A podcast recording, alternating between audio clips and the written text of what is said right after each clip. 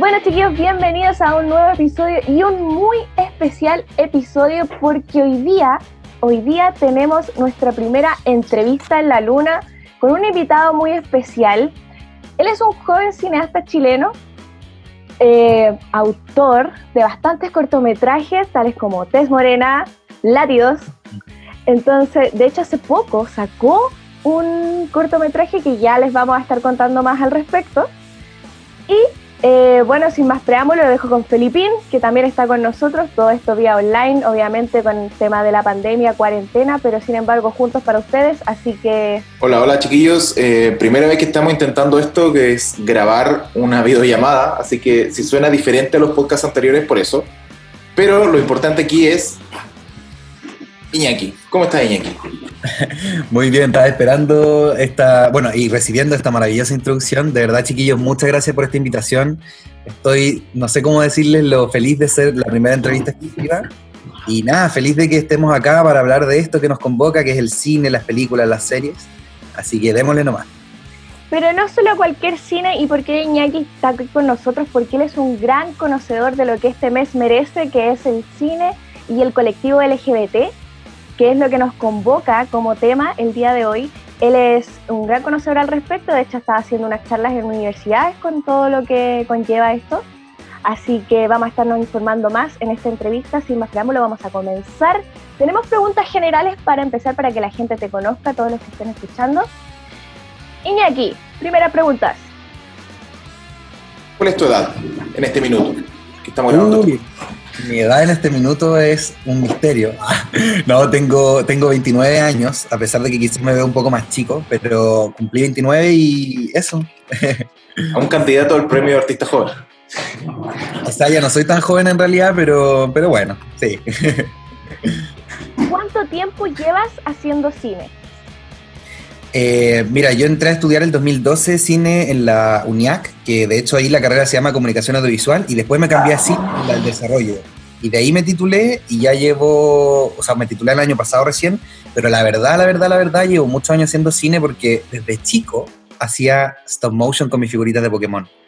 y a lo largo de te juro, hacía con dinosaurios, con Pokémon, lo que fuera, yo les tomaba fotos y armaba en el computador arcaicos para esa época o sea, arcaicos para esta época, armaba unas, unas películas de stop motion. Y después, ¿sabes qué? En todos los veranos del colegio hacíamos una serie o un cortometraje con mis amigos, cero profesional. Y después cuando entré a estudiar a la universidad, todos los años, eh, a lo largo de mi carrera, estuve haciendo cortometrajes, ya sea para la universidad en algún ramo o en las vacaciones, cosas así. Entonces, por eso en mi filmografía pueden ver como muchos títulos, a pesar de que me titulé hace poco. Y yo creo que las generaciones nuevas, más chicos que yo, son incluso más así como más de hacer cosas, de no parar. Y bueno, qué mejor, qué mejor práctica que seguir haciendo. Así que llevo hartos años ya haciéndolo. Me interesa saber algo. ¿Charmander, Squirtle o Bulbasaur? Uh, Squirtle porque en general elijo siempre el starter de agua, ¿ya? Pero, pero si me preguntáis, en algunas generaciones me voy por el de planta. Ah, muy bien. Estamos hablando con un conocedor, me encanta. ¿Cuáles elegirían ustedes? No, mi starter es de agua también, totalmente. Perdón. Oye, qué lindo, qué lindo el de la última generación, que es esa, esa como, es como una ranita que está como siempre triste, pero la última evolución es muy fea. La creatividad va bajando en cuanto a las evoluciones mientras más generaciones son. Hoy parece que sí, ¿cierto? como que siempre se caen en una evolución, como que el starter es bacán y la intermedia es mala y el final es bacán o el final es más o menos. Siempre, pasa algo ahí, pero bueno. Siempre pasa algo. a mí en lo personal, los starters chiquititos, los bebés, siempre me gustan, porque como los hacen cute, siempre son como, como más masivos y le gustan a la mayoría de la gente, pero los, que están evolucionados, de repente se van por las mechas. Preguntas súper relevantes porque de hecho Iñaki conoce mucho de lo que es el mundo geek también. Sí, yo soy un ñoño así máximo, de hecho me considero otaku. Si tú me preguntáis, veo demasiado anime, así que yo soy otaku, ¿para qué andamos con weá? Somos, dos contra uno en este, en, este podcast. Somos dos contra uno. no sé, continúa tú. Bueno. Como la que no ve anime. Soy muy crítica con el anime. Yo creo que Iñaki puede entenderlo también esto. Soy muy crítica con el tema de... Eh, el género y el, el, feminismo dentro del anime. Me complica mm. bastante ver un poco el anime en su mayoría. De hecho, soy súper selectiva. Sí, me, me complica bastante eso pero tengo algunas series que me gustan y son porque no contienen fanservice, son porque los personajes de la mujer están empoderados y todo lo, también lo que nos conlleva el episodio de hoy. Pero me pasa lo mismo que a ti, de verdad, en relación al anime, el fanservice me molesta y sobre todo en algunos videojuegos es súper innecesario. De repente, por ejemplo, hay un videojuego de Switch que lo empecé a jugar y me estaba encantando, se llama Gangan Pixies. Y cáchense la historia creativa, se trata como de unos aliens de otro planeta que quieren estudiar a los humanos y vienen a la Tierra y se transforman en forma humana, pero quedan chiquititos. Entonces quedan miniaturas y se vienen a vivir a la casa de otras niñas. Y ponte tú, es súper entretenido porque tú tenés que explorar, no sé, las camas, los cajones, te podéis meter como en todos lados. Pero le metieron el fanservice de que de repente las veis bañándose, las erotizan. Y es ah. como, ¿para qué? Si no necesita, la historia es buena, el videojuego entretenido, ¿para qué le, le metís eso? No, no sé. Es que al final, claro, también siento que va por, por un mercado patriarcal porque si no tienes una mentalidad de un consumismo patriarcal, no lo necesitas realmente. Exacto. Sigamos entonces. Iñaki, pregunta crucial en cuanto a tu carrera. ¿Fue como pensabas que iba a ser? Eh, Tú dices como en general. Cuando empezaste a estudiar versus ahora. ¿Fue como pensabas? Eh, sí, no, es que no te voy a mentir, como que no te voy a mentir en realidad, porque la, pregunta, la, la respuesta como más protocolar sería no, no me lo esperaba. Como que yo siento que desde chico sabía que iba a ser cineasta y toda mi familia y todas las personas que me rodeaban tenían súper claro que yo quería ser cineasta. Entonces, ¿qué pasó?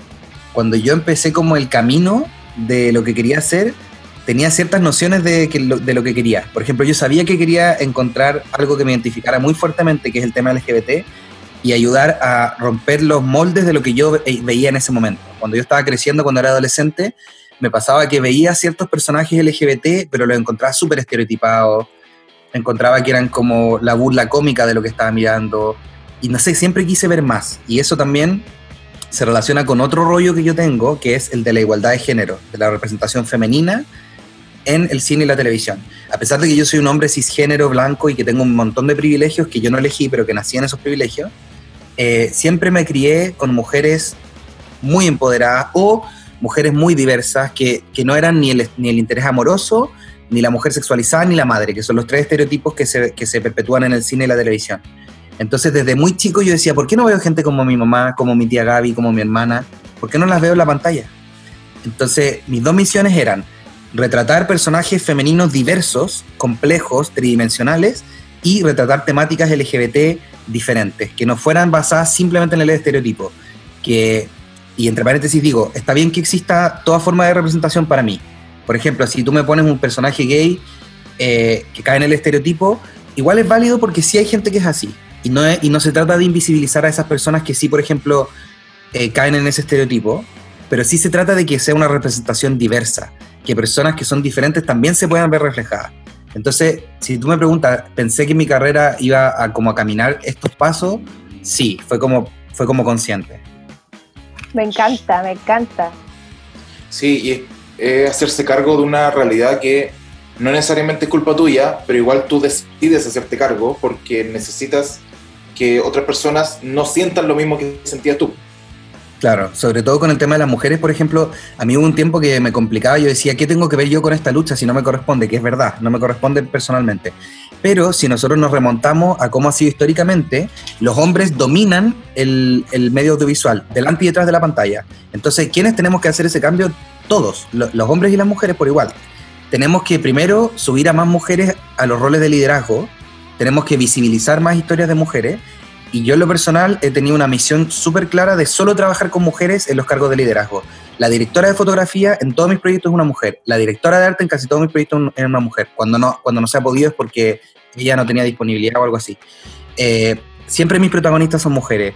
Y aparte de eso, yo trabajo hace cinco años en el Festival FEMCINE, que es el único festival chileno dirigido a mujeres y trabajo, soy organizador de las ceremonias de cierre y de apertura y aparte estoy a cargo de los invitados internacionales y aparte mi tesis es sobre mujeres protagónicas en cine dirigido por hombres. Oye, de eso me tocaste la fibra, porque estaba en FemCine este año, estaba como voluntaria a participar en cámara y con todo lo que pasó, primero fue como entre que se cancelaron cosas por el estallido, después ya después con el coronavirus fue como, no, chiquilla, no va a poder ser. Y fue como, oh, mi corazón. Hoy yo amo ese festival. De verdad que es una instancia súper necesaria. ¿Saben lo que me gusta del FEMCINE? Y que me refleja a mí como persona también. Que yo respeto mucho a la gente que es como más absolutista que yo. ¿Ya? Yo, las personas, por ejemplo, eh, a ver, quizá me voy a meter en un terreno un poco controversial, pero lo hago desde un lugar muy amoroso. Que, por ejemplo, si, alguien, si una persona feminista, una mujer, me dice, yo prefiero que tú no participes en esta instancia porque es solo de nosotras. Yo le voy a decir, dale, te lo, cuando estoy de acuerdo, te lo respeto, lo comparto, no voy a cuestionar algo que no me corresponde. Es como yo decirle a, por ejemplo, a una persona trans, yo sin ser trans, yo decirle como no, te prefiero decir, eh, no sé, de cualquier forma, no, yo no puedo imponerlo. Pero en cambio el FemCine lo que tiene que es lindo y que a mí en lo personal me identifica es que ellas aceptan los varios tipos de feminismo. Por ejemplo, ellas dicen, hay feministas que creen que los hombres no pueden ser feministas y se pueden llamar aliados más que feministas. Hay feministas que dicen, eh, los hombres sí pueden participar en el feminismo. Y hay otras feministas que dicen, el feminismo debería ser llamado, eh, ¿cómo, se ¿cómo le dicen? Se me fue el término, pero era como femi-masculinismo, porque se supone que busca la igualdad. Ya, entonces como hay tantas ramas diferentes, el FemCine lo que dice es, todas las ramas son bienvenidas acá sin odio, ¿ya? Como sin rechazo. Y a mí en lo personal, como yo soy una persona muy pacifista, me gusta eso. Respeto a las personas que, que, difieren de mí y no les voy a llevar la contra. Y abrazo las realidades que son un poco diferentes a la mía también. Qué hermoso, qué bello, qué bello.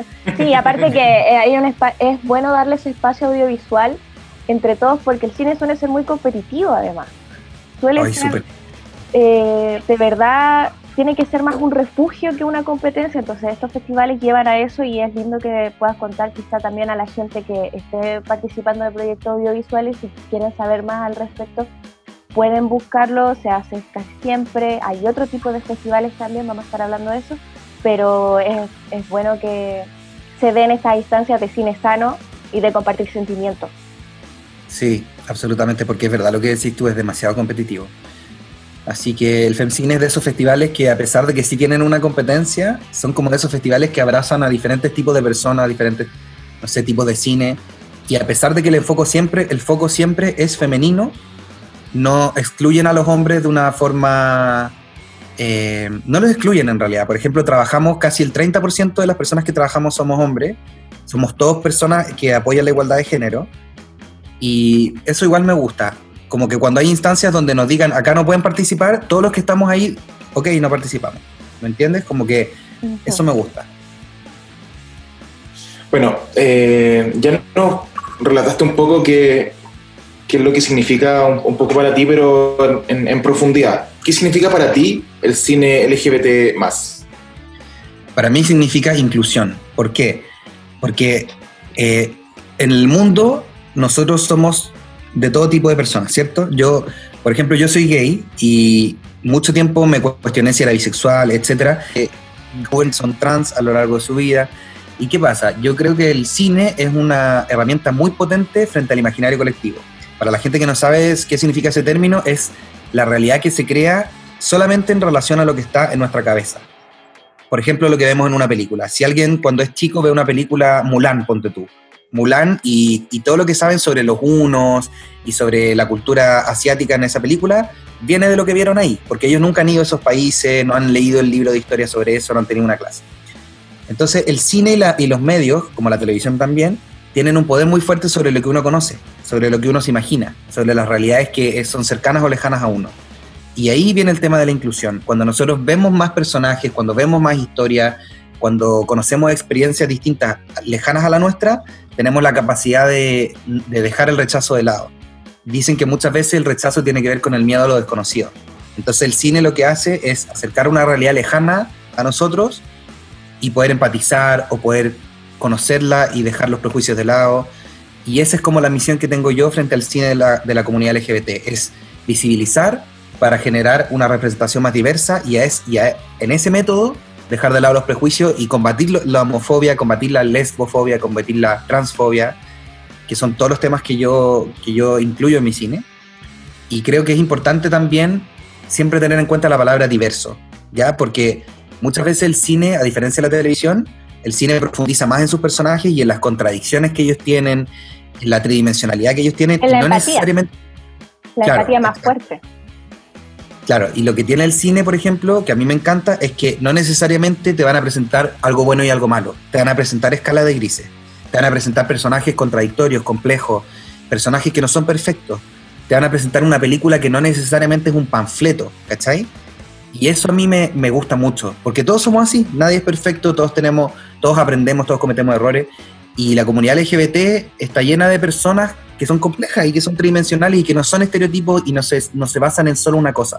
Entonces, por eso en mi cine ves, por ejemplo, eh, lesbianas que no necesariamente están masculinizadas, ves drag queens, ves eh, personajes que son gays pero que no se identifican necesariamente con lo clásico de, no lo clásico, sino que lo típico o lo común que se identifica a las personas gay. Me gusta que haya retratos diversos. Entonces, es como la palabra clave. Claro, y a través de una historia, pucha, ampliar esta visión que tú nos cuentas. Sí, totalmente. Me encanta. ¿Y qué nos puedes decir de la evolución del cine LGBT? Porque no ha sido igual en todo este tiempo. O sea, sabemos que ha ido evolucionando y estamos en tiempos donde, por ejemplo, ahora, tal y como lo estabas diciendo, hay mucha visibilidad y tenemos más oportunidades de contar historias. Estamos en un público más abierto a entender esta historia. Pero ¿cómo ves tú esta evolución? Justo ese tema me gusta mucho porque hace poco estuve haciendo una clase en la Universidad del Desarrollo que me invitaron a hacer, específicamente sobre la evolución del cine y la televisión chilena en relación a la comunidad LGBT. Y te cuento que el panorama se ve muy bien. Es- Está, estamos muy bien posicionados a nivel latinoamericano y de hecho 22 de las últimas 45 películas chilenas tienen temática LGBT. En el año 2018 y el 2020 salieron 45 películas y 22 de esas tienen temática LGBT, casi la mitad. Entonces, es muy, muy, muy, bueno que estemos teniendo más y más representación. En televisión chilena también, lo mismo. Han habido un montón de retratos en los últimos dos o tres años, muy positivos, muy complejos y muy tridimensionales, como por ejemplo, en Perdona nuestros pecados, que hay una pareja lésbica que se sale de los paradigmas, se sale de los estereotipos. También hay una serie que se llama eh, 100 días para enamorarse y ahí hay un personaje trans interpretado por Teresita Comens que ha sido muy celebrado por la comunidad porque ha sido un retrato orgánico, ha sido un retrato sensible y esto me hace sentir muy optimista frente al panorama. Loreto Ah, Valenzuela es un personaje trans también en Gemelas, en Chilevisión. Exacto, Loreto Venezuela también. Eh, me tiene muy optimista el tema de la comunidad LGBT. Somos un país que ha abrazado esa realidad, pero debo decir, y sé que no es el tema principal de esto, pero debo decir que el tema de la igualdad de representación femenina, ese tema no está bien. Ese tema no ha avanzado lo suficiente. Todavía hay un porcentaje muy, muy pequeño de mujeres representadas adelante de la cámara como protagonistas y detrás de la cámara con roles de liderazgo. Y me llama la atención el hecho de que no avance a la par con el tema de la comunidad LGBT. Y les debo decir que Antonella Esteves, que es la directora del Festival Femcine que les comentaba, ella tiene una teoría. ¿Se las cuento? ¿Cuál es? Obviamente quiero saber esa teoría de, de primera mano, por favor. Su teoría de por qué el tema LGBT avanza exponencialmente más rápido que el tema de desigualdad de género es porque lo LGBT hoy en día vende mucho. Cáchense lo que les Sabéis que tenía eso en mente, el tema del mercado LGBT, que yo en lo personal siento que a la comunidad LGBT eh, es como un doble filo. Es un doble filo porque al final estáis luchando por los derechos que son la homofobia, que querí eh, la homoparentalidad. Estáis, luchando porque la, visibilidad trans sea como corresponde. Y al final eh, llega una marca y te dice así como, ay, pero si esto es súper bacán y tenéis que sentirte orgulloso y todos sintamos orgullosos a pesar de que hay muchos eh, homicidios al año a pareja y a trans. Entonces es como, es, es, es un tema complicado porque siento que le hace daño un poco a nivel político, porque al final todo esto es una lucha de derechos, no es una lucha de salir del closet solamente, no es una lucha de estar ahí, es una lucha de tener los derechos a igualdad. Entonces muchas Sí. veces siento que al colectivo LGBT le falta abrazar esto que tiene el, el feminismo, que es una lucha más política. Tirar a un lado el mercado, Claro, hacerlo es verdad. Hacerlo más político y que avancen, que avancen los temas que son realmente importantes, por ejemplo, las leyes. Eh, yo creo que así súper como a nivel personal, porque no creo tener la verdad absoluta, pero sí tengo la teoría de que ahí el cine es una herramienta muy importante. Porque, por ejemplo, si ustedes ven los números y se remontan a los números, la ley de identidad de género estuvo seis años tramitándose y antes de la película Una mujer fantástica no había una urgencia como la que sí hubo después de que ganó el Oscar.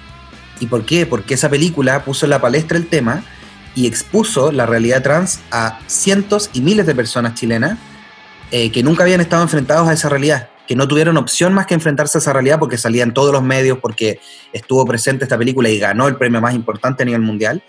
Y muchas noticias y muchos analistas políticos, muchos estudiosos, muchos académicos concluyeron después del Oscar que la ley de identidad de género salió gracias a la Mujer Fantástica. Sí, es algo que la gente subestima en el cine porque el cine es político, yo siempre lo he dicho, el cine mueve a nivel de derechos y es impresionante cómo lo hemos visto en un país como, como el de nosotros, que uno puede decir quizá lo pudieron haber ignorado y no, se hizo más fuerte el mensaje y se tomó.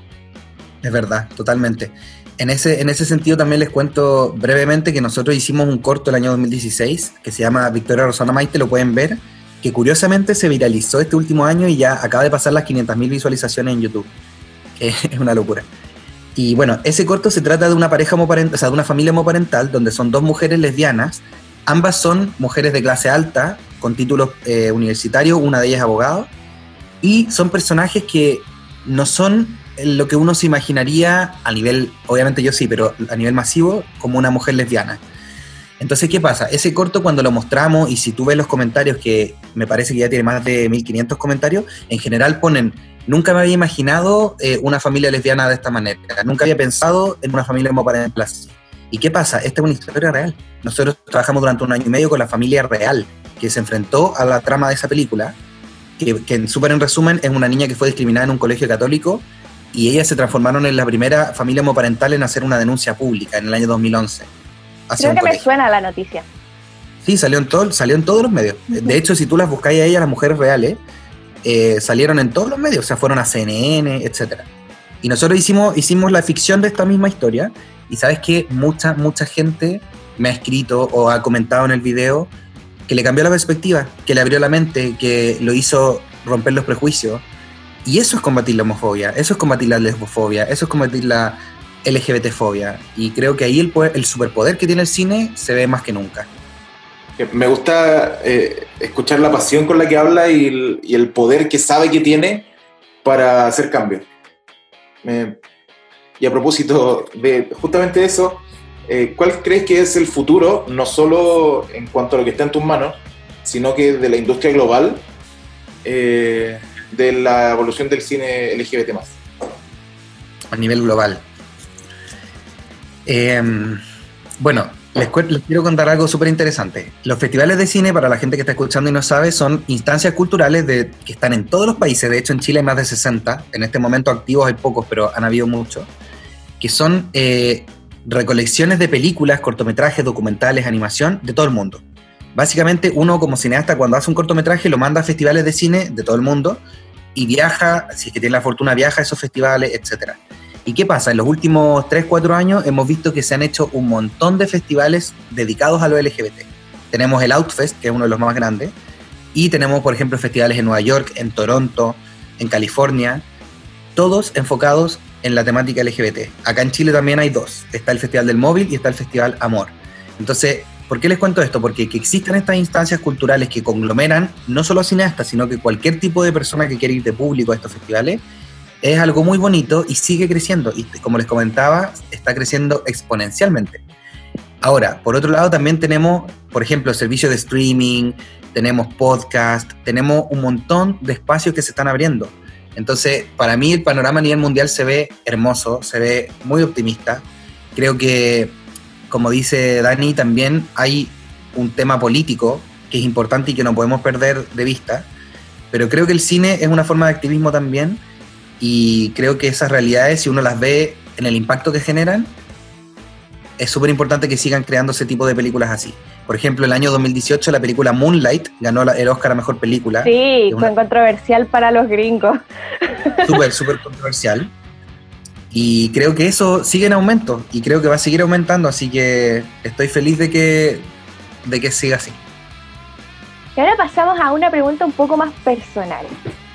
Eh, ¿Hay algún corto o película que haya tocado tu corazoncito, lo hayas sentido más calentito en el pecho y hayas dicho, wow, que nos puedes recomendar? Con temática LGBT. Sí, hay un cortometraje y hay un largometraje. Eh, y bueno, y también les voy a contar que cuando, cuando yo era adolescente, como remontándome a lo que les contaba antes, no había visto mucha representación LGBT. Pero sí vi una serie que se llama Buffy la Cazavampiros, que es, es de los años 90 y 2000. Y esa serie tuvo el primer beso entre dos personajes femeninos en la televisión abierta mundial. Fue la primera serie también en tener dos personajes protagónicos eh, en una relación lésbica. ¿Por qué fue tan importante para mí? Porque yo era muy chico, tenía, no sé, 10 años, ponte tú, y ya habían ciertas cosas que me decían que era gay. Y vi esa, esa, esa, vi esa serie y vi esas escenas entre esos dos personajes que eran Willow y Tara, y me cambió la vida. Me hizo sentir que lo que yo estaba pasando eh, existía en otros lados, como yo no lo había expresado a nadie, ni a mis amigos, ni a mi familia.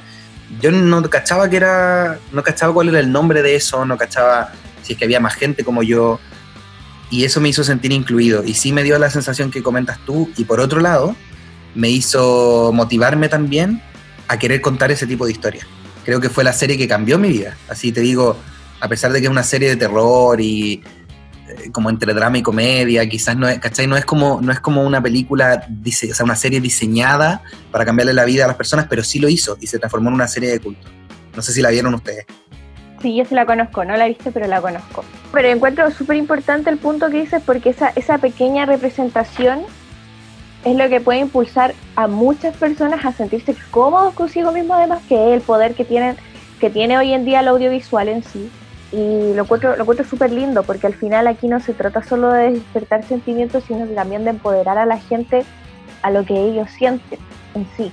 A decir, oye, ¿sabéis que es, es, es por sea la razón que sea, puede ser el corto más ridículo de la vida, pero si tú decís, oye, pero esto es, esto es lo más cercano a la realidad y tú te sientes cómodo y eso te hace sentir bien, creo que es importante y no sé, a mí me encantó la historia. Yo, ¿qué, qué querés que te diga? ¿Qué querés que te me gusta mucho que haya sido Buffy, que es como, es viene de, de, un mundo totalmente contrario a lo que uno podría pensar que es el mundo LGBT, que creada por Josh Whedon, el que creó los, o sea, el que dirigió los Avengers, onda, no debería por qué salir algo así de ahí, pero salió. Y es, es curioso porque no, no, es primera vez que lo escucho. Sí, y salió en un momento donde en la tele estábamos viendo, sí había, en los 90 sí habían personajes LGBT en la tele, en la tele mundial, o en las películas a nivel mundial, pero no habían personajes como Willow y Tara, que son estas parejas que te digo de lesbianas, que ellas no se basaban en ser lesbianas ellas tenían un montón de características que no tenían nada que ver con eso, y el hecho de que fuera lesbiana era una parte mínima de la, de la historia. Entonces eso a mí me, me, hizo sentir bien, como dice Dani, cuando uno se ve en la pantalla reflejado y te hace sentir mejor contigo, eso es muy bonito. Y en esa misma tónica les quiero recomendar a todas las personas un cortometraje que está disponible en Disney Plus y es, se estrenó hace dos, tres semanas y se llama Out. Y es, un corto, es el primer cortometraje hecho por Disney con temática LGBT y es hermoso. Que va a ir a la competencia ahora este año. Está hecho para la competencia ahora. Sí. No, no va a haber mucho este año tampoco en competencia. Y lo que no, va a ganar Suicide Squad. Pero a diferencia de lo que a, lo, a, diferencia de lo que quizás uno piensa, eh, este año, porque sí, no se estrenaron muchas películas de los cines, pero los Oscars cambiaron las reglas y están aceptando streaming. Todas las películas que se estrenaron por streaming o por, o por Amazon o iTunes, lo que sea, van a poder competir en los Oscars también. Así que igual va a haber una competencia decente. Sí, pues de hecho desde el año pasado tenemos un episodio hablando más o menos de la controversia cine Netflix, que es como sí. La, el, la big pelea y con todo esto ya, ya rotundamente sí o sí el streaming tiene que ser aceptado en los festivales, o sea, porque sí. ya habíamos hablado del tema de que decían así como que no era cine, si no estaba en un cine, era como toda la controversia que había pasado. Pero Yo no estoy de acuerdo con eso, fíjate. Yo creo que el cine puede existir, porque claro, la definición original del cine, según los inicios del cine, era eh, una pantalla y muchas butacas. Yo no creo en eso, porque hoy en día vemos contenido en Instagram, hoy en día vemos contenido en YouTube. Yo soy de los partícipes de que el mundo está en relatos, ¿cierto? Si uno se fija, las noticias son relatos, eh, la historia es un relato, todo es un relato. Entonces, creo que el cine puede existir en cualquier forma. A mí me encanta ir a la sala de cine, es mi actividad favorita. De hecho, si tú me preguntáis qué pudiera estar haciendo ahora, si no existiera la cuarentena ni la pandemia, sería estar en el cine con unas cabritas calentitas, viendo una película en pantalla gigante. Pero también me gusta que el cine exista en otras formas. Así que yo, que Netflix arrase en los Oscars, en los festivales y todos los servicios de streaming, me encantan.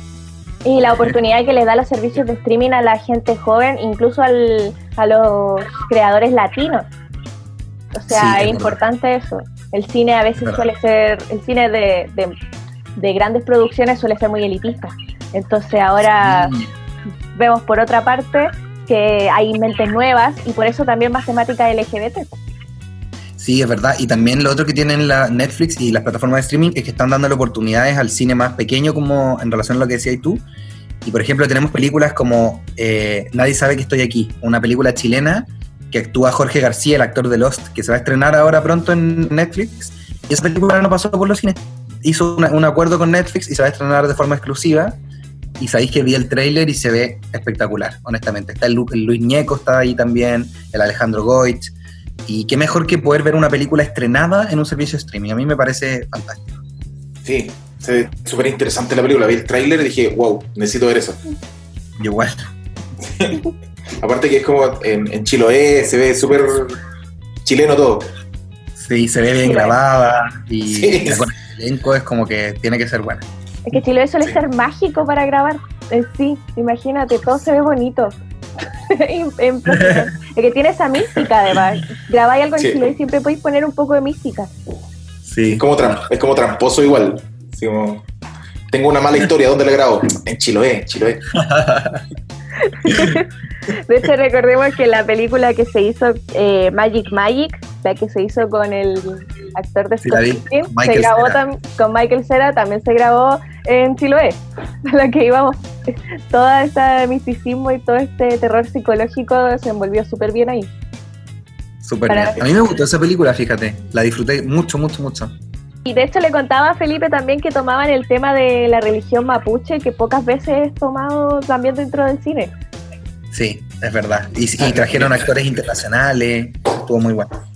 Bueno, para mí María Lee Rivas es una directora que, representa en la perfección la representación LGBT. Ella hizo la película Joven y Alocada hace unos años atrás y bueno, también ha hecho cortometraje, hizo un videoclip de Princesa Alba y es una persona que, bueno, partiendo que es demasiado talentosa a nivel de directora, pero me gusta mucho por su discurso. Ella es una persona que siempre está abogando por la representación diversa de los personajes LGBT y además de lo femenino, así que ella para mí es un ejemplo a seguir.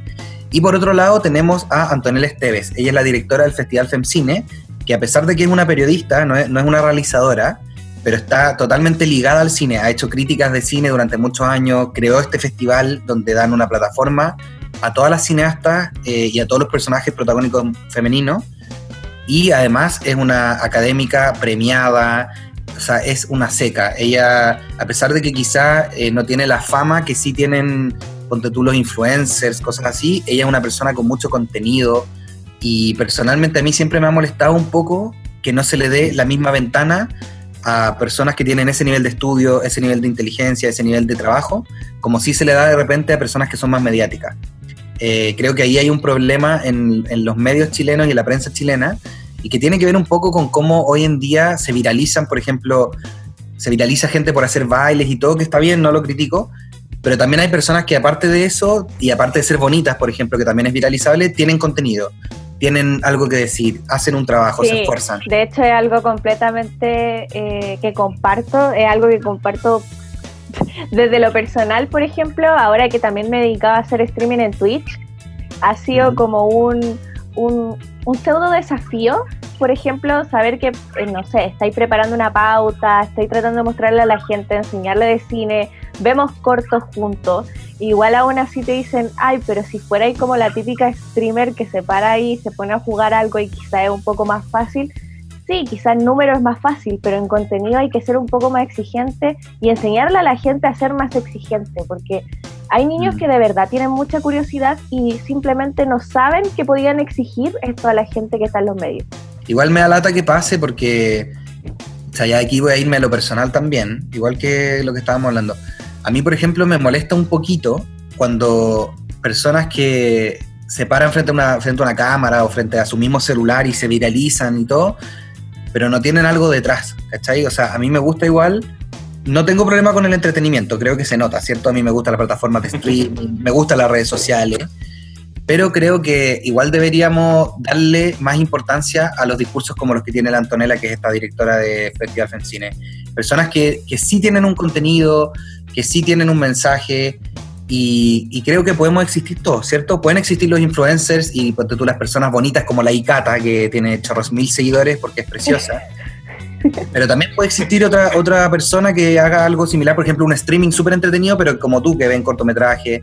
Entonces creo que deberíamos valorar más el contenido también. Sí, ese, ese es un tema que da para rato, de verdad sería, sería interesante poder volver a hablarlo, quizá alguna vez hacer una segunda parte al respecto, pero nos vamos a ir por otro tema ahí porque da para largo, da para largo. El eterno debate de forma y fondo. Exacto, exacto.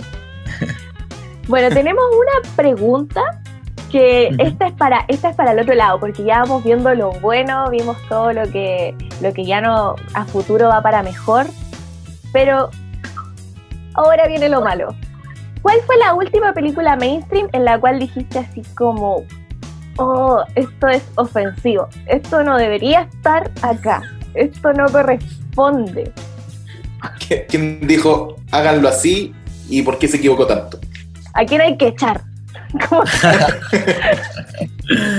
Uy, eh, hay una película chilena que se llama Locas, ya que actúa el Coco Legrand, este comediante.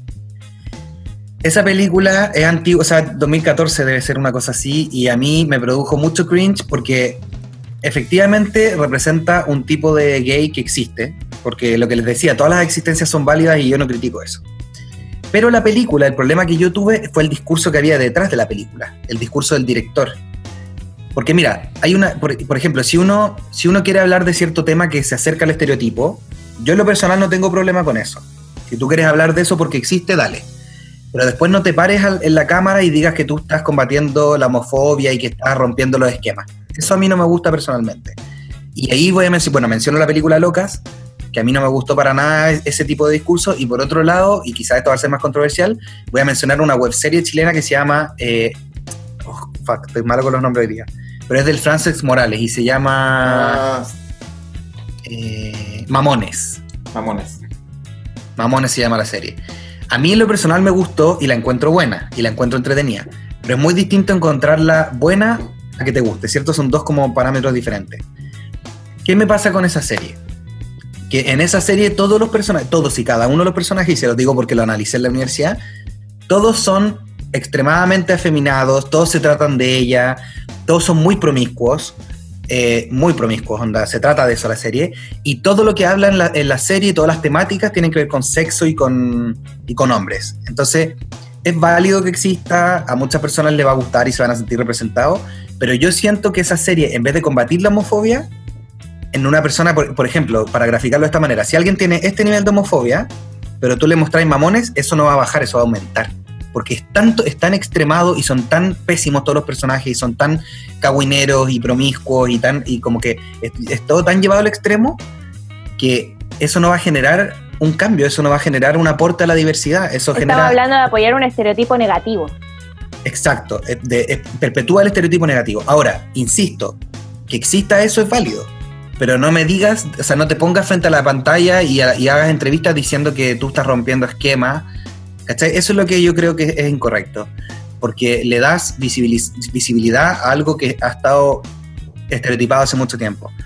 Es válido que exista, a mí, de hecho, insisto, a mí me gustó, me gustó esa serie, me la disfruté y me cagué la risa, pero no la encuentro una buena representación y, una, y un buen aporte a la diversidad. No, aparte en realidad, en realidad es vacío, es vacío de discurso, yo comparto en ese sentido, porque está bien, yo creo que igual tú eres más condescendiente que yo. como que, como que tú dices, no, está bien, existe este tipo de gente, pero yo estoy en contra de los estereotipos negativos, aunque existe este tipo de gente, tenemos que visibilizar. Eh, yo, para mí siempre visibilizar lo que da para mejor y para romper ese estereotipo negativo, porque si el estereotipo negativo ya está y ya está visible, ¿para qué reforzarlo realmente cuando la misión es visibilizar lo que no está visible? Entonces Claro, quizás, o sea, a modo muy personal estamos hablando, sí. Yo creo que ahí hay otro problema que, bueno, sí, eh, igual también, esto lo hablo desde un punto de vista demasiado hombre blanco, heterosexual, lleno de privilegios, pero... Pelirrojo. Pelirrojo. Sin alma. Se me olvidó lo que iba a preguntar. Ah, lo que no tenía alma, po. Admítelo. Y claro, es que al final le estamos endosando a quizá a esta gente que eh, toma una responsabilidad que no necesariamente debe tener, ¿cachai? Claro, sí, porque muchas veces uno quiere, quiere contar una historia y no necesariamente estás buscando responsabilizarte por la lucha de algo. Y eso también yo lo encuentro válido. Cuando, por ejemplo, a mí una amiga hoy día me escribía y me decía, pucha, Iñaki, quiero hacer este corto, pero es súper superficial, pero me gusta porque me refleja. Y yo le decía, pero amiga, hazlo. El problema no es que hagas eso, el problema es que tengas un discurso diferente. No te pongáis el discurso de la igualdad, porque ella quería hacer un corto como explotando eh, la sexualización de la mujer de una forma eh, estética. ¿ya? O ella quería en el fondo representar el cuerpo muy sensual, etc. Y yo le decía, es válido, dale, hazlo. Si el, territorio peligroso es el discurso, nada más que eso. Simplemente no, no, no, advoques la, el, romper esos estereotipos. ¿Cachai? Eso, eso por lo menos es mi visión. Sí, yo concuerdo al respecto. De hecho, estábamos hablando de eso también que lo, en el episodio anterior de la, de la censura de lo que el viento se llevó, que en realidad el problema de las, de las películas en sí no es es, si llevan un discurso político, porque no es lo mismo una película en un contexto histórico que una película que, tiene un, que tiene un discurso político que es racista. Entonces, claro, va por la misma, por la misma onda y yo lo entiendo muy bien. Uy, cáchense que en ese mismo sentido, como soy ayudante de mi universidad, me tocó corregir unos trabajos de representación del ramo donde yo hice la clase de género. Y había una alumna que decía, eh, la, la película El Diablo se viste a la moda, decía, eh, el, retrato de Miranda Priestley es extremadamente masculinizado. ¿Ya? Y yo le decía, y yo lo leía y decía, ¿por qué? Decía, porque es una mujer poderosa, porque tiene un cargo de liderazgo, porque perpetúa los estereotipos de género masculino. Y yo decía, no, todo lo contrario, es un, es, e, ella rompe el estereotipo femenino. Ella se presenta como, a pesar de que es una mujer eh, antagónica, por así decirlo, que tiene características negativas, porque es despectiva y todo, pero sí es la líder de una tremenda revista, una mujer respetada, es un personaje súper tridimensional que evoluciona a lo largo de la película. Entonces, nosotros tenemos que tener mucho cuidado en relación al contexto, porque es fácil decir, por ejemplo, ah, y en el mismo contexto, otro, otro alumno hizo una película sobre, que se llamaba Líderes, ¿cómo se llama? Líderes, eh, bueno, filo, era sobre mujeres líderes en la NASA, mujeres afroamericanas, ¿ya? Ah, ya. Y él, él, decía, eh, él decía, esta película es un poco racista porque refleja temas que ya no deberían tocar. Y no, pues no es racista la película. Lo que pasa es que está contando un contexto racista, porque se está yendo al pasado. Entonces, hablar de una película, de una serie en relación a su contexto es súper importante en relación a la conciencia, porque sí, tú podés retratar un mundo súper machista, pero no necesariamente estás perpetuando ese machismo. Estás diciendo, así era esa sociedad y hoy en día no somos así y este personaje refleja otra cosa, por ejemplo, refleja algo más profundo, refleja algo más tridimensional. Entonces, claro, no hay que quedarnos en lo superficial al, momento de apreciar una película o una serie. Oye, pero qué fuerte igual encontrar que Miranda Presley sea como un perpetuador de algo masculino, como que no tiene nada, pero incluso este rol de madre para ella es súper ajeno. Sí, pues, es súper ajeno. De hecho, Miranda como que para mí es el extremo así como llevado al extremo de romper los esquemas femeninos. No es sexualizada, es empoderada, es líder, tiene problemas de madre. Aunque sean cosas negativas, rompe el estereotipo. Yo a este alumno también le hice una tironeada de, oreja porque yo le decía, porque él me respondió un correo con el feedback y me decía, pero obviamente es masculino ser líder, obviamente es masculino. Y yo le decía, no, eso no tiene nada de masculino. Las mujeres deberían ser líderes, las mujeres deberían ser directoras de empresas me decía, pero es que esos son los roles que han tomado los hombres. Pero no importa, que una mujer esté ahí no la hace masculina. ¿Cachai? es que no tiene sentido. Por eh, o sea, puedes decirle, sí, ese es el rol que ha perpetuado el cine, pero que ahora está quebrando a este personaje. Entonces, si tú mismo estás diciendo eso, no, es, no lo hace masculino, sino que lo quebranta. Pero bueno, es, son temas de ahí. En una de esas el alumno escucha aquí nosotros pelando. Ay, no, pero igual terminamos, muy buena con el alumno porque como que aprendió, como que me dijo, ah, me debía haber expresado diferente. O sea, porque si él me decía, él me decía, eh, el rol que toma Miranda ha sido tradicionalmente masculinizado, pero ella se representa como una mujer femenina, ahí yo no tengo problema. Si el problema fue que él me dijera que estaba extremadamente masculinizada, que no es verdad. Pero bueno, quedamos, quedamos en buena con el alumno. Lo dejamos en claro, por si acaso, para el alumno. Eh, ahora, y aquí queremos que te ponga un poco. Eh, queremos que sea el representante del colectivo LGBT. Eh, y bajo tu perspectiva, ¿cuáles son las películas o cortos o series, si puede incluir a Buffy, que son clave para el colectivo? Que son clave que muestran, como, tal como tú describiste a Buffy, que, que muestren inclusión real, no un personaje estereotipado, no, eh, no una caricatura. Ya, eh, ¿exponentes nacionales o internacionales? Ambos nos sirven. ya, nacionales, sí o sí una mujer fantástica, porque esa película, a pesar de que a mucha gente no le gusta o mucha gente sí la critica por, por temas específicos, es una película que aporta a un retrato muy diverso de, la, de una mujer trans. ¿Y por qué? Porque esa película realmente no se trata de que el personaje de Marina, que es la Dani Vega, sea trans. Esa película se trata de que a ella específicamente se le muere su pareja y la familia va en contra de ella. Entonces hay una trama, hay una... Si que la película se tratara solo de que ella es trans, nos quedaríamos en un retrato más bien básico o más bien limitado. Pero esa película es un exponente que, que abarca muchas aristas, no solo abarca la discriminación. Entonces, para mí ese es un exponente importantísimo a nivel nacional. Y bueno, a nivel internacional, eh, aparte de la serie Buffy, sí te quiero mencionar una película que se llama The Kids Are Alright. Eh, eh, creo que le pusieron Ellos están todos bien en español, que actúa Julian Moore. ¿Sí? ¿La vieron? Sí, yo sí. Ya. Me parece que es del 2010 la película, The Kids Are Alright se llama. ¿Y por qué la menciono? Porque en esa película es una pareja de mujeres que tiene hijos que fueron que fueron, ¿cómo se llama?, adoptados y que quieren conocer a su padre biológico. Y la película tiene una muy buena representación en cuanto a la orientación sexual, ¿ya? Porque una de las mujeres, que son lesbianas, empieza a sentir atracción por el papá biológico de los hijos, siendo que ella era lesbiana y él es hombre. Y la película lo bonito que tiene es que nos enseña a nosotros a poder ser eh, tolerantes con nosotros mismos también. Lo que les comentaba de, por ejemplo, yo en un momento sentí que era más bisexual, porque había sentido atracción eh, física por mujeres. Eh, yo me, cuestionaba a mí mismo, ¿por qué las encuentro tan hermosas a las mujeres? ¿Por qué, no sé, me fijo en los ojos de esta actriz o lo que sea? Y me cuestioné si es que era bisexual, porque en ese momento no lo tenía claro. Y con el tiempo me di cuenta que, que, no, porque quizás me atrae sexualmente los hombres, etc. Pero en esa película vemos esa, esa sensibilidad y vemos esa, tolerancia con uno mismo, ese respeto con uno mismo, esa flexibilidad con uno mismo, no sé cuál sea la palabra más adecuada.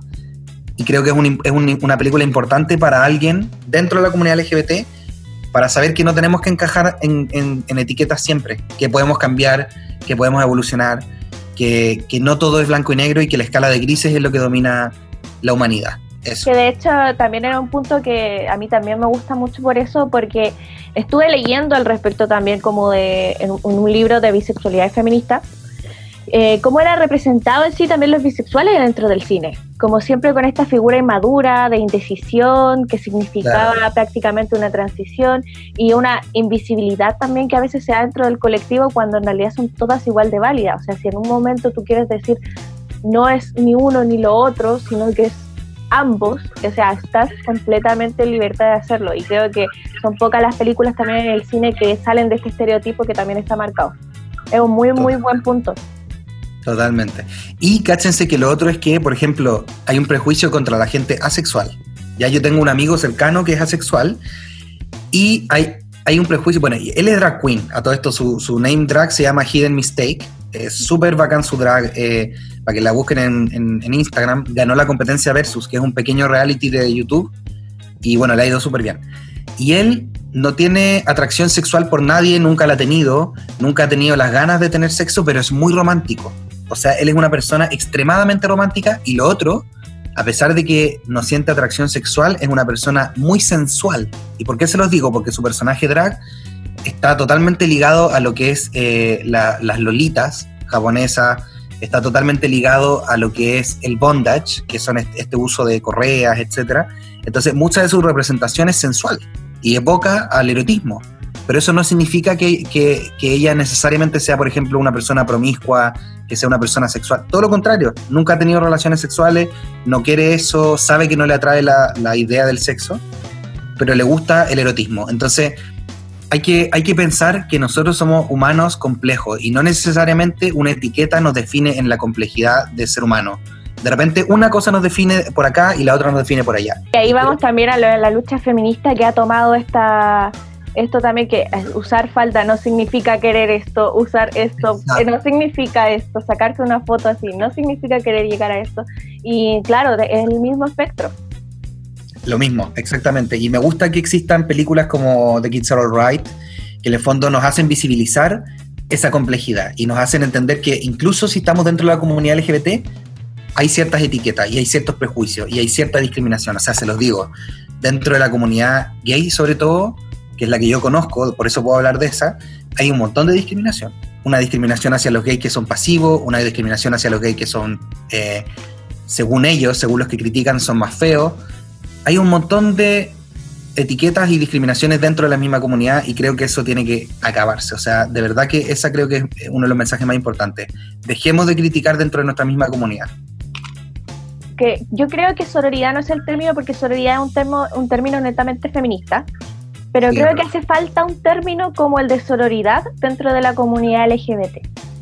yo también creo. Este, esta, esta obligación moral de... Eh, que te recuerda estamos todos juntos en esto y, al igual que el feminismo, pero que aún el, colectivo no tiene cosa que no es cosa que no es culpa de la gente, o sea, estamos viendo que el colectivo LGBT como, como ha crecido en sí, tampoco lleva tantos años, o sea, el feminismo se da desde la sufragista, o sea, no le puedes pedir el tanto avance a un colectivo como el que tienen las feministas, porque es algo que eventualmente se va a ir dando, pero yo creo que va a ir avanzando. Ahora, a pasos de bebé todavía, pero está avanzando. Es verdad, es verdad. Y, qué bueno concientizar que somos nuevitos, por así decirlo, como, como colectivo, es verdad. Y, todo, todo el tiempo estamos entendiendo mejor los términos. Por ejemplo, me pasó cuando hice la clase de género que muchos alumnos no sabían la diferencia entre drag queen, transformista y travesti. ¿Cachai? Estamos 2020 y hay mucha gente que no... Y entiendo que no lo conozcan, porque por ejemplo mi papá no tiene ni un acercamiento con ninguna, ni drag queen, ni travesti, ni transformista. Ninguno. Nunca ha visto uno en persona, nunca... O sea, hay gente que no está cercano a esas realidades. Y por eso es bueno seguir visibilizando y seguir conociendo y entender que todavía nos falta. Quería aprovechar que mencionaste una mujer fantástica, porque eh, salió el tráiler de Tengo miedo torero, sí. Eh, la novela de Pedro Lemebel, y todo el mundo extasiado con la actuación de Alfredo Castro. ¿No crees que para un personaje, para mí icónico, que eh, es una de las grandes novelas de, la literatura, nacional. Eh, pero es un personaje central homosexual.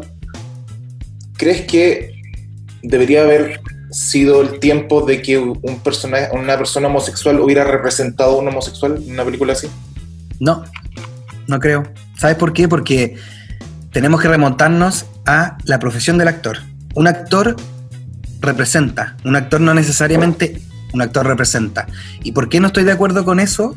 Porque si, si, uno se limitara a que un actor tuviera que representar algo que lo representa como persona, la Dani Vega no podría ser personajes que no sean trans, por ejemplo. A mí me gusta, como director de cine, me gusta que el actor pueda salirse de su, propio, de su propia vida, de su propia vivencia, e interpretar un personaje muy diferente a él. Y esto mismo que creo yo, que es no ceñirse a lo, a, lo, a lo, que te representa, va a hacer que nosotros tengamos más actores y actrices trans, más actores y actrices lesbianas, gay, lo que sea, haciendo personajes que no necesariamente son de, ese, de esa comunidad. Por ejemplo, eh, Laverne Cox, una actriz trans de Orange is the New Black, ella siempre ha dicho, a mí me encantaría que me dejaran de ofrecer personajes trans. ¿Cachai? Porque obviamente una persona que se dedica al rubro de la actuación quiere poder interpretar diferentes personajes, tener diferentes desafíos, sentirse que está en una película eh, donde va a tener que transformarse, por ejemplo. Entonces, soy todo partidario de que haya más representación LGBT delante y detrás de la pantalla, pero no soy a favor de que los personajes gay o trans tengan que ser necesariamente interpretados por esas personas. Y creo que no es ofensivo. Por ejemplo, cuando Scarlett Johansson hace unos años atrás iba a interpretar un personaje trans y la funaron, la cancelaron por todos lados, yo no creo que eso haya sido ofensivo, porque el hecho de que ella sea una actriz privilegiada, premiada, todo lo que queráis, eso no le resta a que es una buena actriz. Y eso no le resta a que pudo haber interpretado ese personaje. Y también me pasa, por ejemplo, que nadie funó al Jared Leto cuando hizo un personaje trans en la película Dallas Buyers Club. Nadie lo funó, se ganó un Oscar. Nadie funó tampoco a... Um, es que hay muchos ejemplos, se me vienen varios a la cabeza, pero ¿qué quiero decir con esto? El hecho de que no sea interpretado por un personaje homosexual para mí no es ofensivo. Y yo soy homosexual. Entonces, quiero que abramos la mente a que el actor es un lienzo, el actor es un, no sé, por así decirlo, es una, es una máquina que se transforma.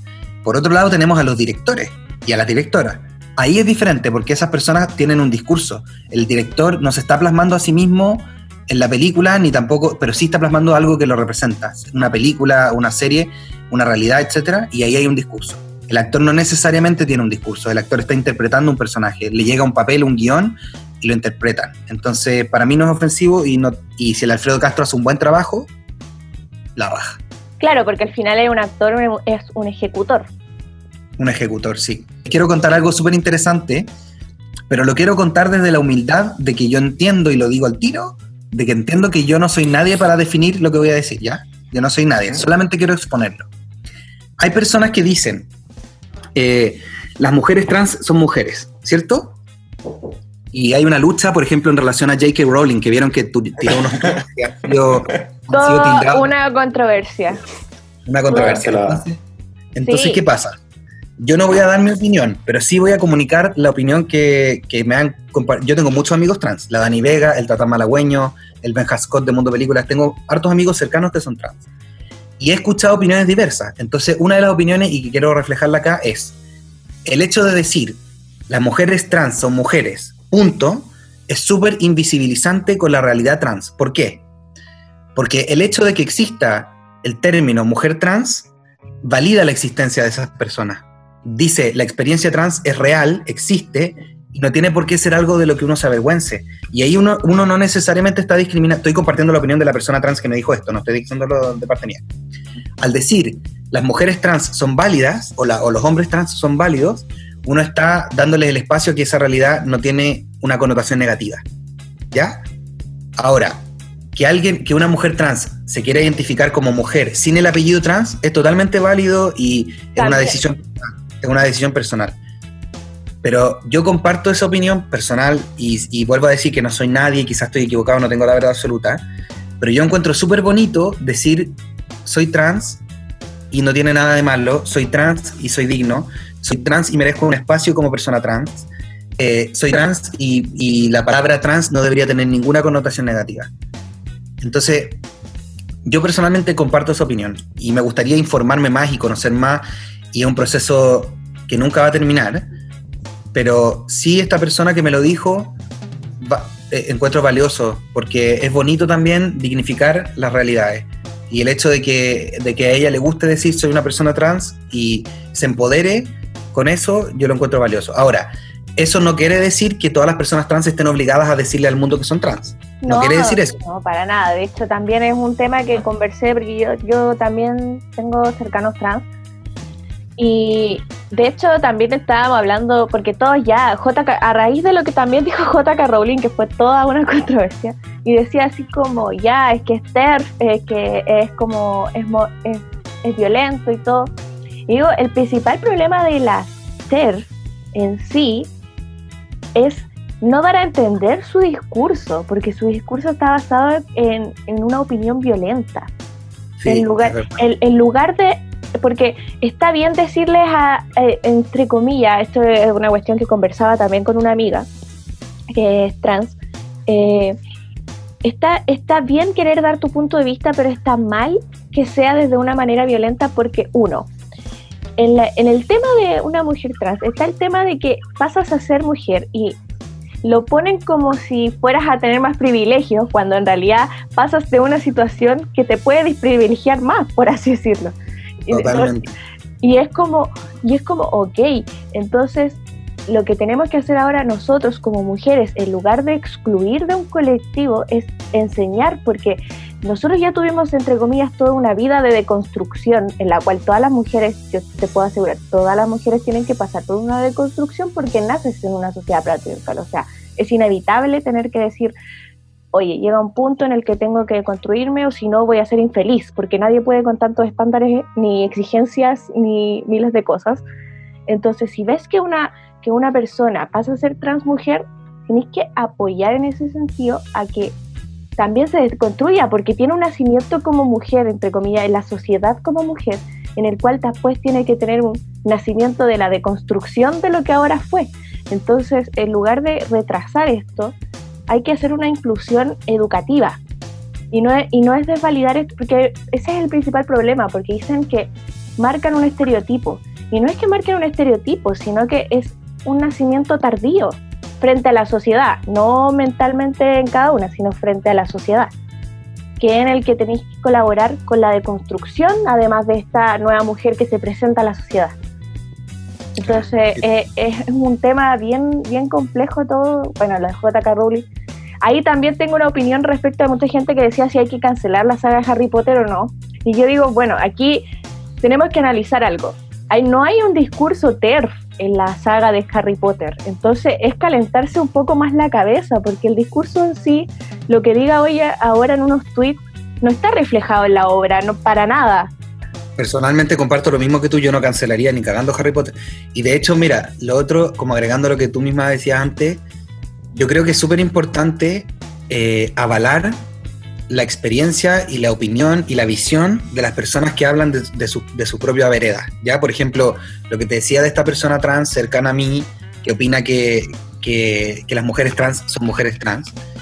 Como ella tiene esa experiencia, eh, yo creo que deberíamos, las personas que no somos de eso, deberíamos respetarla y entenderla, ¿cierto? Creo yo. Y ahí viene un poco la, la empatía, ahí viene un poco la, Em, lo que no hacen las TERF muchas veces, que es esta violencia, ¿cierto? Como esta, que no hacen nunca en realidad. que no lo hacen en realidad. Que es como imponer una visión frente a personas que no son iguales a ella o que no pertenecen al mismo grupo que ella. Como ellas son mujeres y, no, y, y rechazan a las personas trans, eso es una imposición muy agresiva. Entonces, lo que yo hago personalmente es lo contrario. Si yo no, si yo no conozco una realidad o no la comparto, pero esa, esa realidad no me corresponde, yo no voy, a, no voy a dar una opinión. Yo no, voy a, yo no le voy a imponer a nadie algo que no me corresponde. Todo lo contrario, si una, y como tengo amigos, amigos y amigas trans que difieren en su visión frente a esto, para mí todas esas visiones, como ellos son de esa, de esa comunidad, son válidas. Siempre y cuando sean expresadas con respeto y con conocimiento y etcétera. Eh, pero por eso yo, esta persona que, que dice esto, que, que, en el fondo no está de acuerdo con el trans women are women, esta persona tiene miedo de expresar esa opinión porque, porque piensa que la van a cancelar. Y yo creo que no debería ser así porque si tiene argumentos bonitos e inclusivos, que son validar la dignidad de ser una persona trans y sacarle la connotación negativa al ser trans, creo que deberíamos respetarlo, creo yo.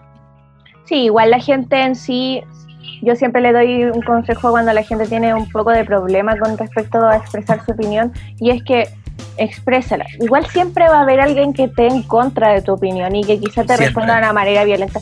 Y si para ti no es sano mentalmente, entonces no lo hagas. Solo hazlo cuando para ti sea sano mentalmente, porque estarte arriesgando por algo que te va a causar más, más daño que, que algo así, ahora sí, pero si a ti te da lo mismo y tienes la capacidad mental para enfrentarlo, y, y eso depende mucho de la convicción que tengas respecto a la opinión, porque si cuando estás muy convencido y crees que es necesario, lo vas a acabar haciendo igual. Ay, qué buena, qué buena conclusión esa. Totalmente de acuerdo. No lo había pensado de esa manera, que si, que si uno necesita expresarlo o no. Muchas veces, no sé si les pasa a ustedes, pero muchas veces yo tengo opiniones y no las expreso porque no es necesario. Porque no es una batalla que yo quiera. O muchas veces no estoy seguro de mi opinión, estoy 80% seguro. ¿Cachai? O no estoy, no estoy así como con la necesidad de expresarla. Y eso se llama elegir las batallas y es como madurez emocional, creo yo. No como Felipe, que Felipe tiene Twitter y va a compartir todo. es que de verdad. también hay que saber elegir las batallas, sí es verdad. Porque al final, no sé, ¿para qué de repente, para qué te vas a estar en discutir con gente que no va a entender y no quiere entender? Al final mm. te gastas tú nomás. Claro. Yo creo que ahí hay una línea delgada entre, entre lo que uno quiere y lo que uno necesita, ¿cierto? Porque, Sí, por ejemplo, cuando uno, yo hablo de mis privilegios, cuando yo, cuando yo nazco como hombre blanco, bueno, no heterosexual, homosexual, pero con muchos privilegios, de repente yo digo, yo no necesito, eh, o sea, necesito apoyar a las personas que sí tienen que avanzar en sus batallas, las que no tienen los privilegios que yo nací y que no elegí, por así decirlo. Entonces, muchas veces dan ganas de apoyar batallas que no te corresponden, o muchas veces tú sentís que algo fue injusto contigo, pero tú te ponías a pensar, churra, pero dentro de esa misma injusticia, ¿cómo hay gente que, que tiene millones de otros problemas mucho más graves, que, tiene, que no tiene los privilegios que tenés tú? Y ahí uno tiene que bajar el moño y tiene que mm, quedarse Claro. ahí. O, o muchas, muchas veces ni siquiera son tus batallas. Ponte tú para el, tema de. Ya que estábamos hablando de Harry Potter. eh, justo nos tocó para esta. para pasar la cuarentena. Se armó un grupo de lectura de Harry Potter. Entonces, justo estábamos releyendo Harry Potter cuando Ay, qué salió todo este tema de. de J.K. Rowling. Y era como, ya. Necesito. O sea, ¿me quiero expresar? Sí. ¿Es mi batalla? No sé porque que yo trate de TERF a alguien como hombre heterosexual eh, sigue siendo violento, ¿cachai? Entonces preferí callarme porque en realidad hay veces en que no es necesario, y es algo que tienen que aprender los hombres en general, no es necesario dar, dar tu opinión siempre, es verdad, es verdad. Hay veces que hay que darle el espacio a las personas que están involucradas. Exacto, hacerte a un lado y por último apoyar desde el lado, no necesariamente tener eh, siempre el protagonismo. Saludos, hombres blancos. Bacán que sabéis que no todos los medios son así, no todos los medios hacen eso. Así que ustedes que le estén dando visibilidad, visibilidad a las personas que están involucradas, y me imagino que lo van a seguir haciendo con sus invitados futuros, de verdad que lo, lo agradezco mucho. Sí. Sí, muchas gracias Aparte- a ti en realidad por estar acá porque yo me siento pero rechocha con la charla, de verdad he estado así como flipando con todo porque eh, no hubiéramos alcanzado las conclusiones que teníamos que alcanzar en esta conversación para presentarla si no hubiera Sí. estado acá entonces. Más No, encima, redujimos nuestro grado de separación con Dani Vega. Uy, sí. Voy a decir que yo igual la conocí, pero no, no, no, no te lo había dicho. Oh, rayos. Ay, les cuento, les, cuento, les cuento una anécdota interesante que les va a gustar a los auditores. Cáchense que, bueno, yo a la Dani la conocí hace hartos años atrás, mucho antes de La Mujer Fantástica. Y eh, un día, cuando ella estaba haciendo prensa para La Mujer Fantástica en febrero del 2018, justo antes de los Oscars, nos topamos en el aeropuerto. Yo estaba en el, en el counter dejando mi, mi maleta y ella pasa y me grita, aquí, ¿a dónde vais? Y yo le digo, a Japón, ¿tú? A Japón también. El mismo día. Oye, nos fuimos en vuelos distintos, pero nos juntamos en Tokio. Ella fue a hacer entrevistas durante seis días. Y sabéis que coincidimos. Fue una weá, el- fue el universo. Fue una energía cósmica que nos unió en Japón durante seis días. Ella estaba sola, absolutamente sola. La mandaron a ella como representante de Fábula para hacer prensa de la película Una Mujer Fantástica y de Japón voló directo a Madrid para los premios Goya y después de Madrid voló directo a, a Estados Unidos para los Oscars. No Ale- alejada de su familia, no paró, alejada de su familia, de sus amigos, completamente sola y sabéis que ahí nos hicimos amigos. Nos tomamos unos copetes, pucha, estuvimos todos los días recorriendo Tokio, fuimos al restaurante Perdidos en Tokio, ¿No- ¿lo pueden creer? ¡Ay, sí! Increíble. Hay unas historias destacadas en mi Instagram donde estamos ahí tomando un copetito en ese restaurante. Oye, comimos pescado, este, eh, ¿cómo se llama este pescado? El pez globo, que es venenoso. Ujú, Ah, ya. ujú. Exacto, comimos, o sea, fue una experiencia casi que de esas que te cambian la vida y no sé, realmente valoro que el universo nos haya dado esa coincidencia. Es que de verdad son coincidencias porque con quién más decir me pillo en Japón. Claro. Y más Encima encima- volando el mismo día. No, fue una ¿Y locura. tú, Y yo, y tú ibas a cazar Pokémon. yo iba a sí, iba a hacer otra. no, que me iba, me iba como un viaje espiritual, en verdad. Ese, o sea, como que, no sé si un viaje espiritual, pero me iba durante un mes y medio a Japón a vivir a un pueblito que se llama Takayama, cerca de las montañas japonesas.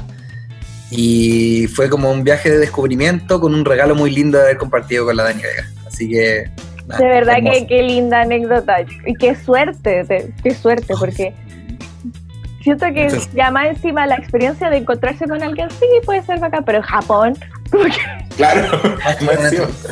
En realidad ya estamos llegando al final de esto. Muchas gracias por tu tiempo, Iñaki, eh, por tu anécdota, por tu sinceridad y esperando que la gente la haya agradado. Si llegaste hasta este punto de la conversación, esperemos que estés pero rechocho contento con tus ideas claras.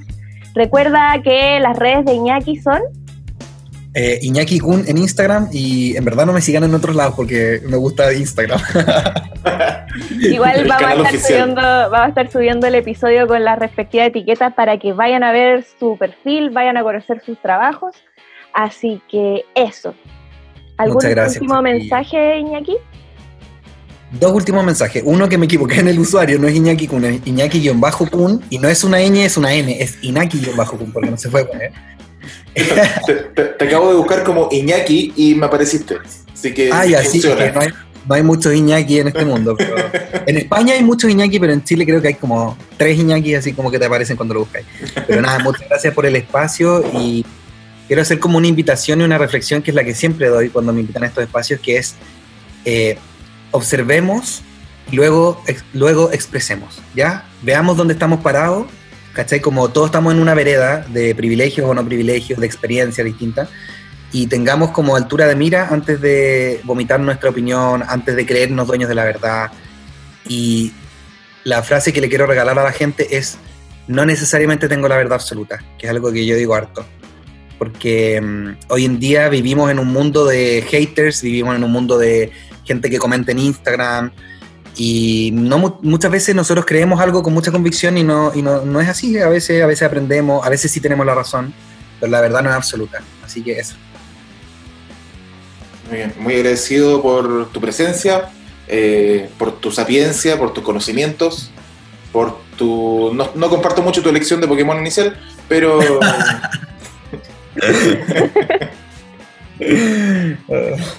No importa, ahora eh, somos dos contra uno en ese aspecto. Ah, ¿no te gusta competir? Somos dos Otaku contra uno y somos dos Squirtle contra uno. Dos Squirtle contra uno. Pero por eso mismo me gustaba elegir el fuego, porque era más difícil al principio. Ah, puede ser. ya, no te quitamos más tiempo. Bueno, muchas gracias por el espacio, de verdad. Muchas, muchas gracias y adiós. Adiós. Chao, chao. Chao.